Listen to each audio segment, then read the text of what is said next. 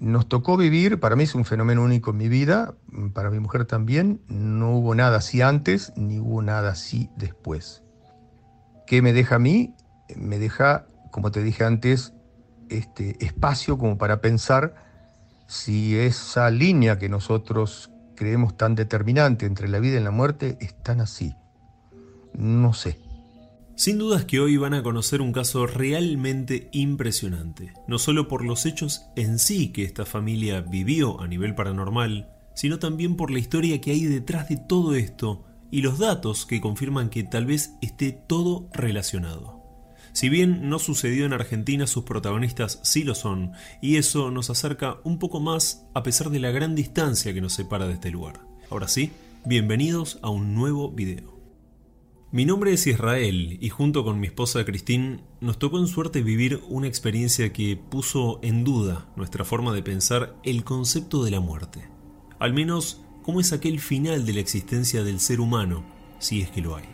Ambos somos argentinos de origen, pero americanos por adopción. Los dos tenemos estudios y títulos académicos ligados a lo científico, por lo cual no somos personas religiosas y también nos considerábamos muy escépticos respecto a visiones, aparecidos o cualquier hecho paranormal en particular. Pero por causa de algo que nos tocó vivir, nos quedamos con un montón de interrogantes hasta el día de hoy. Todo comenzó en enero del año 2009 cuando mi esposa fue contratada como profesora en el colegio Oglala Lakota. Esta es una universidad tribal que se encuentra en la nación Lakota o para que resulte más fácil, dentro de la reserva Sioux en Dakota del Sur. Así fue que luego de organizarnos, tomamos nuestras cosas y manejando nuestros autos partimos desde Miami, atravesando medio Estados Unidos para establecernos en Gordon, un pueblito perdido en el extremo noroeste de Nebraska, lidiando con Dakota del Sur, Wyoming, y a 50 kilómetros más o menos del lugar donde daría clases mi esposa. Decidimos alquilar en este pequeño pueblo porque vivir dentro de la reserva Sioux no era para nada atractivo, pues además del 85% de desempleo, un 50% de tuberculosis, altísimas tasas de alcoholismo, adicción a drogas, suicidios y delitos, Agregale que nosotros somos blancos y esto es algo que no nos convertía en personas bienvenidas, al menos en un comienzo. Gordon es un lugar con un poco más de 1500 habitantes y no ofrece mucho, en realidad no ofrece nada. Hay una plaza, una escuela, la estación de policía con un par de patrulleros, algunas iglesias, la estación de servicio de la ruta y dos o tres locales comerciales de mala muerte. Pero al menos era tranquilo. Luego de rentar temporalmente un modesto departamento, el propietario nos ofreció otra casa que según él sería más confortable, porque tenía garage, algo más de terreno y varias habitaciones. Es justamente ahí donde todo comenzó. A poco de cambiarnos a esta casa fue que algunos vecinos del lugar nos preguntaban entre curiosos y espantados por qué nos habíamos mudado a esa casa. Esto no nos importó realmente porque la casa, a pesar de no verse en las mejores condiciones por fuera, por dentro, era verdaderamente decente y muy confortable. Al poco tiempo adoptamos dos cachorritos de perros mestizos, mitad de lobo, mitad pastores, y con ellos comenzamos a formar nuestra pequeña familia, en un lejano y profundo pueblito rural de Estados Unidos tan desconocido para el común de los hispanos en general y argentinos en particular. Los primeros meses fueron tranquilos. Mi mujer daba clases mientras yo le hacía de chofer hasta tanto consiguiera algún trabajo en la zona o en cercanías. Y así el tiempo transcurría sin mucho problema. Excepto por el clima, claro que es verdaderamente extremo. Uno de los primeros detalles que quiero comentarte es sobre algo. Conforme los perros crecían, comenzaron a comportarse extraños, pues se inquietaban, gruñían al vacío, otras veces ladraban directamente furiosos en la entrada del sótano que daba a la cocina, o también frente a una vitrina empotrada ubicada en la sala principal, con el detalle que esto lo hacían sin nada a la vista, obviamente. Otras tantas veces se instalaban, por ejemplo, en el umbral de nuestro dormitorio con una actitud de alerta, casi como preparándose para atacar o defenderse permanecían largo rato ahí impidiendo el paso de algo o alguien que quizás solo ellos sabían que era o tal vez veían. Las primeras situaciones que experimentamos nosotros puntualmente se dieron cuando tanto mi mujer como yo comenzamos a ver a través de las puertas y ventanas posteriores y laterales de la casa a un nene y a una nena vestidos con ropa distinta a las habituales para los chicos del año 2009. Estos chicos solo nos miraban, a veces incluso sonreían y luego se iban sin hacer nada más. Como enfrente está la escuela primaria, y esto ocurría usualmente por las mañanas, muy temprano o al mediodía, la verdad es que pensábamos que sería alguno de los chicos de la escuela que venía para ver quiénes eran los nuevos vecinos. Pero no, estábamos equivocados. Llegó la nieve y continuaban estas visitas fugaces de estos chicos. Fue entonces que pudimos advertir algo sumamente llamativo. Cuando se iban, en la nieve no había pisadas. Otro detalle es que jamás los perros ladraron o reaccionaron de manera adversa a estos chicos. Si bien ellos, y hasta entonces, siempre estuvieron adentro con nosotros, remarco esta conducta porque nuestros perros, y como casi todos, no eran amigables con los extraños y de hecho hasta muy agresivos si alguien invadía su territorio. Pero en este caso no hacían absolutamente nada. Sabiendo esta conducta de los animales, yo mismo hice una cerca de alambre y portones en todo el perímetro del terreno, con muchos carteles de advertencia, porque quería evitar cualquier problema y que muerdan a alguien, por supuesto, más aún viviendo frente a una escuela primaria.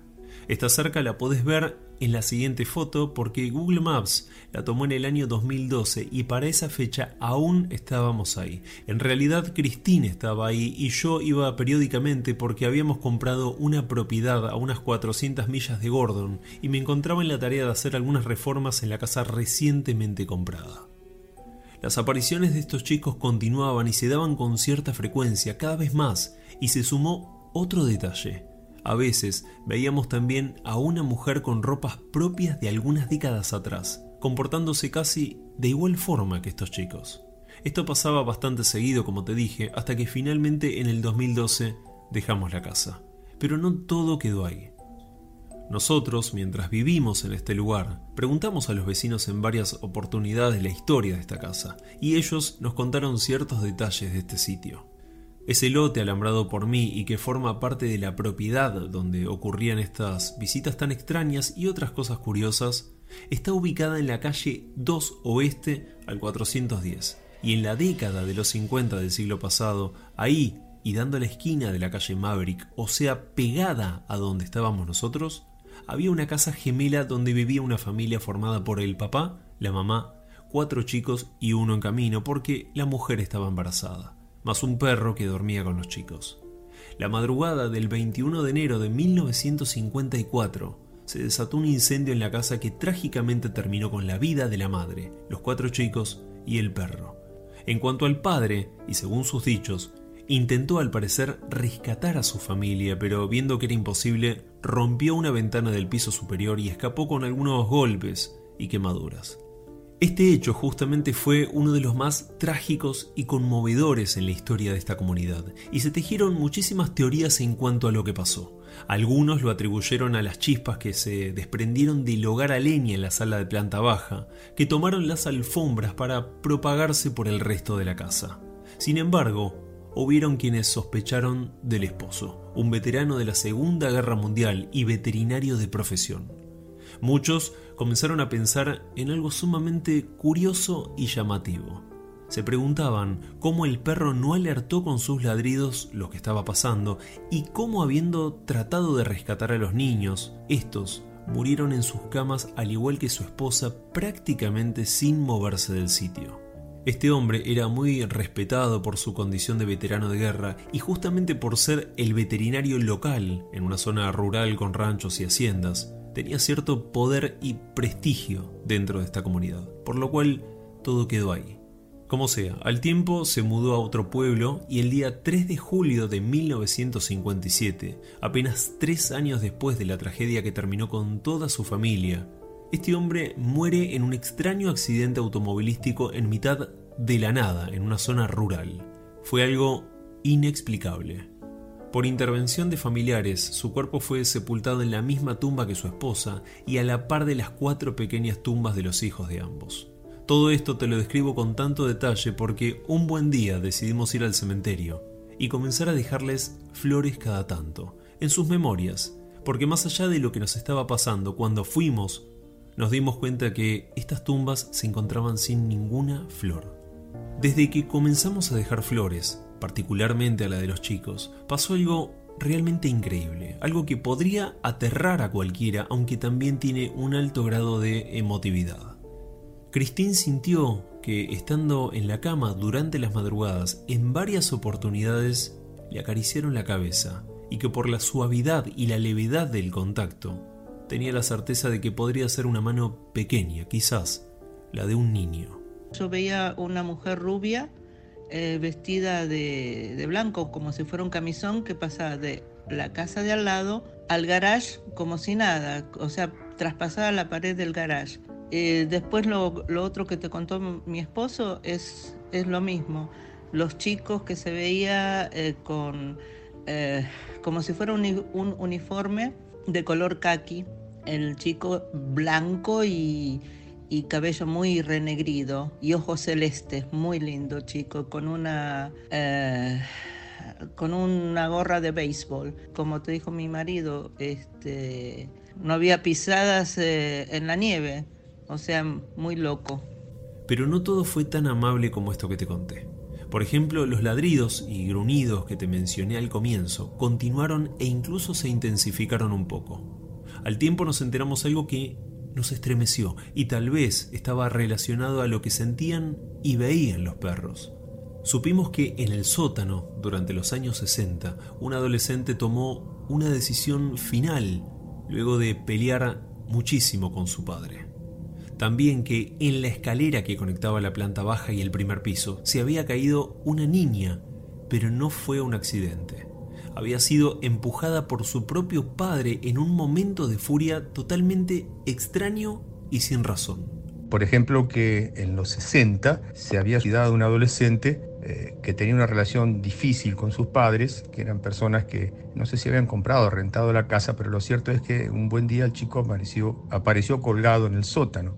En otra otra también, otra experiencia también, fue una persona que aún vive en el pueblo, bueno, no sé, esto hace años, supongo que seguirá viviendo, por una persona relativamente joven, bueno, joven, 50 años cuando me lo estaba contando, hace 10. Em, ella cayó por las escaleras empujada por su padre, eh, que su padre era una persona tranquila, era una persona amable, y de repente se tornó violento y la empujó, cayó escaleras abajo y resultado de ello quedó discapacitada. De hecho, cuando hablaba con nosotros, sí era una persona discapacitada, con dificultades para caminar y mantenerse en pie. Experimentamos muchas cosas hasta que nos fuimos. Era frecuente, por ejemplo, que en las noches los perros se suban a nuestros pies en la cama y desde ahí gruñían en dirección al hall interior donde daban los demás dormitorios. Permanecían en la habitación toda la noche cuidándonos de eso que percibían y seguramente observaban. También era muy común que, estando nosotros en la sala de planta baja, escuchábamos pasos como si alguien estuviera marchando a nuestro lado, y lo curioso es que los perros se acercaban y echaban junto a nosotros, pero mirando con atención hacia arriba cada tanto. Hay que considerar que estas casas están íntegramente hechas en madera, así que los pasos se podían escuchar claramente. En fin, fueron tres años muy intensos y únicos en nuestras vidas, pues no habíamos experimentado nada así con anterioridad y fíjate que la casa que compramos también está en un pueblo pequeño y de hecho es mucho más antigua que la otra, pues tiene más de un siglo de construida y desde el 2011 que la compré hasta el día de hoy no atravesamos absolutamente nada extraño. Quiero dejar claro también que sobre nuestras vivencias en esta casa, los vecinos no se sorprendieron para nada cuando nos animamos a compartirla, porque justamente ya habían escuchado cosas similares de parte de otros inquilinos que habían vivido ahí.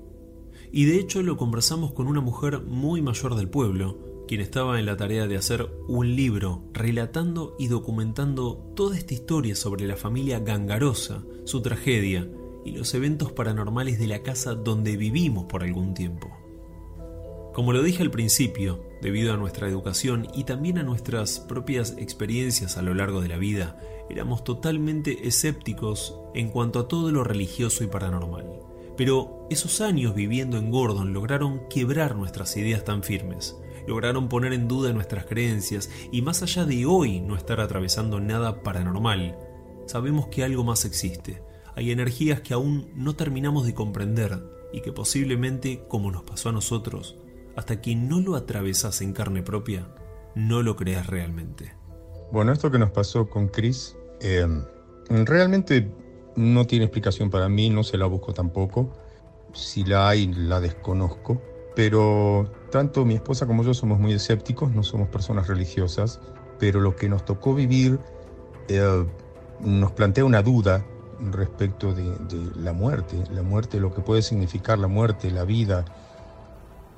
Sin dudas que este es un caso para recordar, amigos. Un caso que tiene una historia detrás que nos ayuda a comprender un poco más el porqué de los eventos paranormales en esta casa. Aunque claro, sería realmente interesante también saber qué fueron esos terrenos antes de la familia Gangarosa, porque tal vez lo que esté en este lugar data de años mucho más lejanos y por causas que desconocemos por completo. Estas energías siguen manifestándose hasta el día de hoy.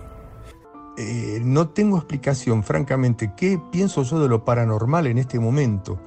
Yo trato de quitarme de encima la, mentalidad, eh, llámale técnica que pudiera tener yo con educación superior y bla, bla, bla, bla. Lo cierto es que eh, se me quedaron un montón de preguntas más que respuestas. O sea, esos chicos que llovieran, estos chicos que murieron. Ahora, ¿pudo ser producto de la sugestión? Ni tampoco. Eh, no sé, no tengo respuesta. Lo cierto es que sí los vimos, lo cierto es que em, sí ocurrió porque fuimos dos y particularmente los perros, que no, ponerle que nosotros hubiéramos estado eh, con cierta sugestión. Pero ¿y los perros? ¿Por qué los perros reaccionaban de esa manera? Cuando estaban los chicos los perros no reaccionaban mal. Porque me ocurrió en una oportunidad que yo estaba mirando, eh, esto ocurría en la puerta-ventana, eh, tipo ventana francesa, puerta-ventana francesa, que son dobles para entrar, acceder a la cocina en esta casa. Muy bonita. La puerta, lo único. Y que los perros movían la cola, o sea, reaccionaban amablemente. Y fue un flash la presencia de los chicos porque cuando me pasé de la sala hacia la cocina para verlos, ya no estaban, uno era en particular el nene, ya no estaba, y no había marcas. Y los perros nunca reaccionaron mal eh, frente a esto, nunca.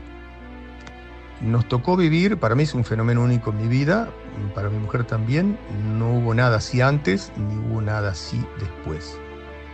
¿Qué me deja a mí? Me deja, como te dije antes, este espacio como para pensar si esa línea que nosotros creemos tan determinante entre la vida y la muerte es tan así. No sé.